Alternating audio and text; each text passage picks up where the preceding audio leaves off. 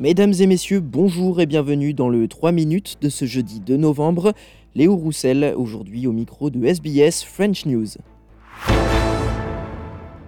Au Proche-Orient, près de 400 personnes ont enfin pu quitter la bande de Gaza ce mercredi par le poste frontière de Rafah en direction de l'Égypte. Parmi eux, de nombreux binationaux ou ressortissants étrangers et des blessés palestiniens.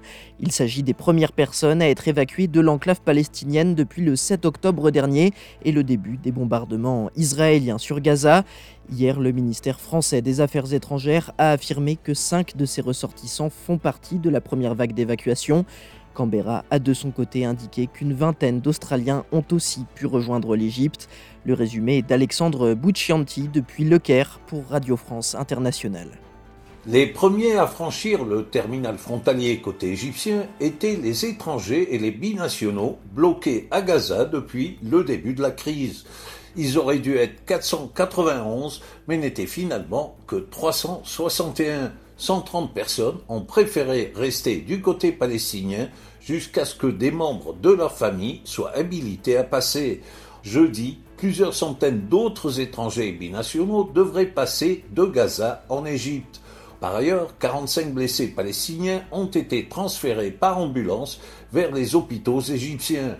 Il s'agit principalement de femmes et d'adolescents souffrant de blessures à la tête ou de fractures graves nécessitant des interventions chirurgicales sophistiquées. En Australie, une nouvelle étude montre que certains employeurs envisageraient de réduire la rémunération de leurs salariés qui continuent à télétravailler afin de les inciter à revenir au bureau en présentiel. Selon le rapport Future of Work, rédigé par le cabinet d'avocats Herbert Smith Freehills, si certaines entreprises tentent d'utiliser des mesures incitatives pour faire revenir les employés sur le lieu de travail, comme des événements, d'autres adoptent en effet une approche beaucoup plus stricte. Au micro de Channel 7, le maire de Perth, Basil Sempilas, a déclaré qu'il était d'accord avec un retour plus conséquent du travail en présentiel. I've long maintained that the best place for workers is at work. The odd day at home for a bit of work life balance, fine. But not every day and not two days a week. Come to work. Work. That's what you're there for. That's what the job you've got is for. And the best place to do it well is in the office. Et si l'intelligence artificielle faisait son apparition dans les salles de classe en Australie? Une idée pas si folle, mais qui devra se faire de manière encadrée et régulée selon l'Australian Education Union, syndicat représentant le personnel éducatif en Australie. L'idée n'a rien d'une nouveauté puisque le syndicat appelle à suivre le modèle de l'Union européenne où seuls les produits approuvés par les autorités peuvent être utilisés en milieu scolaire.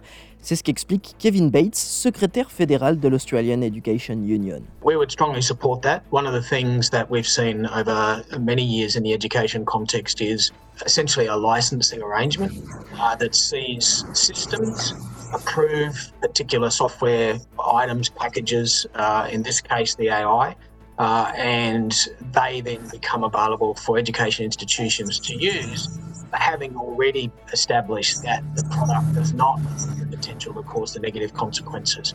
Et en Australie, une commission d'enquête parlementaire examine actuellement la manière dont l'intelligence artificielle pourrait être utilisée dans les secteurs de l'éducation de la petite enfance, dans les écoles et dans l'enseignement supérieur.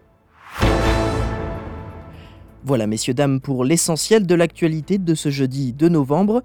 Je vous souhaite de passer une excellente soirée et je vous retrouve demain pour un nouveau bulletin du 3 minutes sur SBS French News.